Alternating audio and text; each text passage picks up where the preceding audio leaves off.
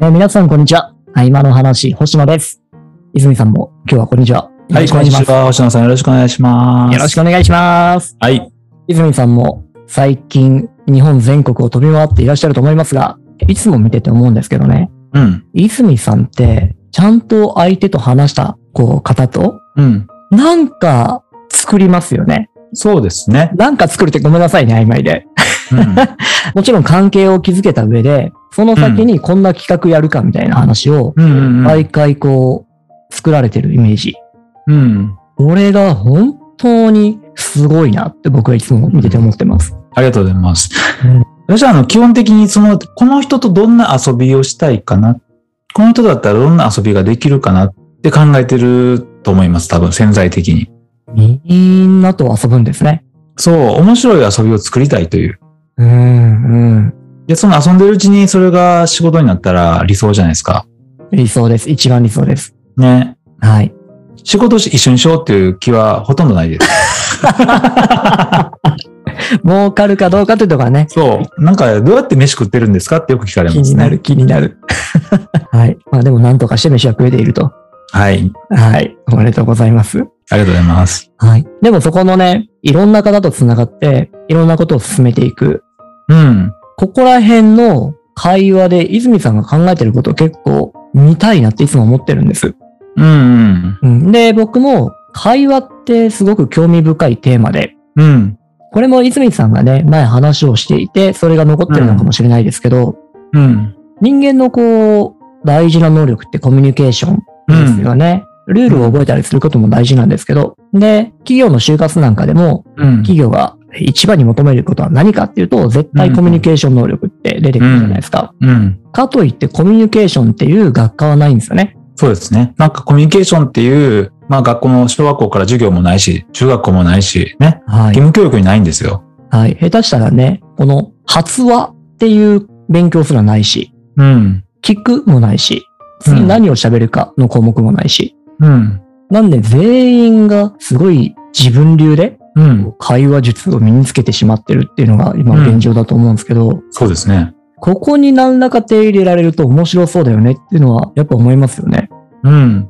で、その点で泉さんは一体どんなものを良しとしてるのかとか、どんなるなほどことを訓練としてやってるのかとか、もしくは、泉さん私、コミュニケーション上手くなりたいですって言った人に、うん。どんなことやってみっておすすめするのかとか、うん。なんかそのあたりをね、泉さんに今回聞いてみたいなと思ってました。はい。いいまあ一番ホットなテーマですね。私はね。コミュニケーション能力をめっちゃ見られてる割には、コミュニケーションを学ぶ機会がない。はい。少ない。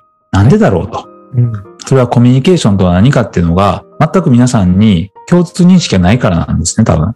さっき言った一人一人が言ってるコミュニケーションって全部違うんですよ、やっぱり。えええええうん。伝える、プレゼントが伝えるのはコミュニケーションで重きを置いてる人もいれば、えはい。人の感情に共感するっていうのはコミュニケーションだと思ってる人もいるし、ええ交渉する、交渉して何か合意形成をするっていうのがコミュニケーションだと思ってる人もいるし、ええそれのウェイトも全員違うじゃないですか。違いますね。バラバラなんですよ。はい。うん。例えば社長がね、ええうちの会社コミュニケーション良くないからコミュニケーション良くするっていうことを、ちょっとね、会社みんなやってよって言うじゃないですか。ええそしたらそれぞれがそれぞれのコミュニケーションを良くすることをやり始めるんで、はい。バラバラなんですよね。なるでしょうね。うん。じゃあ、ある A さんがコミュニケーションこれがいいと思ってやったら B さん違うんで、それ違う違うって話になるわけですよ。ぶつかりますね。疲れます。例えば、ある人は雑談の場がめちゃくちゃ大事だと。うんうん僕うはんもう。うん人生の経験で雑談でいろんなアイデアが出て、いろんな人脈が増えたと思うから雑談の場を作ろうって言ったら、ある人はそれは無駄であると。も効率が悪いと。う。はい。ね、そういうものでやるんではなくて、ちゃんと仕組み化して、ちゃんとね、ログ残さんかったら、そんなん蒸発して消えるじゃないかと。っていう人もいらっしゃると。いらっしゃる。いろんな方がコミュニケーションに関して価値観がバラバラなので、うんうん。もうみんな触れたくないんです、そこに。争いのネタになりますからね。そうなんですよ。言った言わないとか、確 そういう話もね、いっぱいあるじゃないですか確に。そういうのがもうあるからコミュニケーションに関してはなるべく触れんとこうって言って、触らぬ神にたたりなしっていうのが日本のコミュニケーションっていう。なるほどね。それは学校も取り入れたくないですね。それ嫌ですよう。ん、正だっしい。てコミュニケーションを研修してる先生がいると、私が先生になるとするじゃないですか。て。ええいや、泉先生、コミュニケーション全然できてないですよねって言われるかもしれないですよ。一番嫌ですね。でしょはい。数学とかね、理科とか英語だったら、こう正しさみたいなのがあるから、うん。答えあがれね、だあるけかれどら。も、うん、コミュニケーションはきついですね。うんそ。して、生徒からそれ言われる。きついきつい。確かに。でもじゃあ、どんな手段でね、やっていければいいんでしょうっていうのは気になっちゃいますよね。我々。うんそうなんですよ。うん。なんか僕なんかは、そのポッドキャストでいろんな人と話をしてるんですけど、うん。面白いなってものが、編集してる時なんですよ。こう、できる限り脚本なしで話をするっていうのは決めにしてて。で、うんそうすると、誰かと二人で会話をするっていうのも決めなので、うん。うん。会話が始まるんですけどね。うん。その場ではなんとかこなしたと。うん。時間を過ぎ去らせたと。うん。ただし、後で編集して聞いていると、うん。ここで俺はこの人のこの言葉を受け取れてないとか、あうん。ここでこの人のこの言葉を勘違いして進めているとか、うん。この口癖感じ悪いなとか、うん。そういうものを編集するたびにすごく感じるんですよね。うん。これが次に話をするときには少し改善されてたりして、うん。こういうことを勉強できると、まあそれぞれのね、価値観が、えーあるとは思うんですけど、それぞれの価値観に応じて改善がされていくんじゃないかなと思ったりするところが一つありますね。そうですね。うん。まさにメタ認知ということを星野さんされてるわけですよ。素晴らしい学習だと思います。出ましたね。会話のメタ認知ですね。そうです。会話のメタ認知が一番ね、会話力を磨くにはうん。いいと思います。聞くっていうの以外にも、文字に起こすとかしたりもできるんですかね。うん。できるかもな。そうですうね。ん。うんうん最近、テープ起こしサービスっていっぱいあるのうんご存知です、うん。 ?YouTube も勝手にキャプションがつくようになりましたし、うん。 Spotify っていうのでも、うんポッドキャストが勝手にテキスト化されるようになったんですよ。うん。どんどんどんどん入ってきてて。今、ズームとかでもなんか、そういう機能つきつきつつありますよね。ズームにもつくんですかなんか、その今、星野さんの下のところに出てきてないですか、字幕みたいな。字幕、字幕、アプリを入れたら出るんですかね泉さん入れてます、いや、入れてないですけど、なんか私のバージョンのやつはなんか出てきますよ。えーう。ん、だから多分おそらく5年以内ぐらいには外国人の方と同時通訳的に全部字幕出たり、音声で聞けたりすると思います。可能性が高そうですね、それは。今ね、あの、Google 翻訳よりも優秀なデね、ィープ。はい。ディープとかね、ああいうものが今度音声にどんどんね、なってくると同時通訳になるんで。なるでしょうね。そうすると、この会話っていうところにも、いよいよメタ認知のメスみたいなものが入ってくるんでしょうかね。そうですね。 嫌ですね。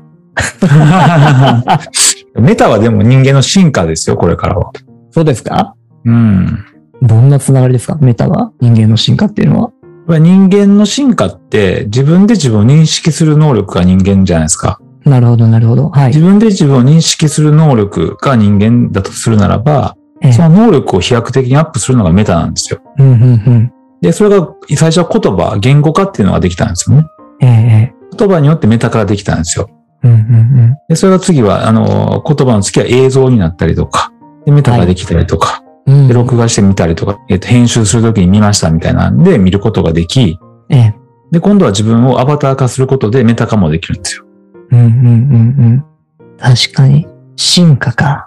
うん。そうですね。お出かけ前に鏡を見て、こう、身だしなみを整える、みたいな感じで、なんか喋った言葉をある程度メタ化して、本日の自分の状態を確認するみたいなことも起きたりするのかもしれませんしね。そうですね。うん。一番大事なメタは内面のメタなんですよね。内面の潜在意識レベルのメタ化ができると、ええ。進化の、まあ意識、意識進化がすごいするんです。内面のメタ化ですかうん、この時自分はこういう内面のことを思ってたから、この言葉スルーしてたなとか。じゃあなんなでこの、うん、じゃあなんでこの言葉をスルーしたんだろうと。ええ、えっていうのが自分の内面にあって、あ、その時自分ってこういうことを思ってたから、この言葉をキャッチできなかったっていうふうにメタ化できる、メタするんですよ。え。言葉からだとその内面は結構見やすいかもしれません見ね。やすいですよ。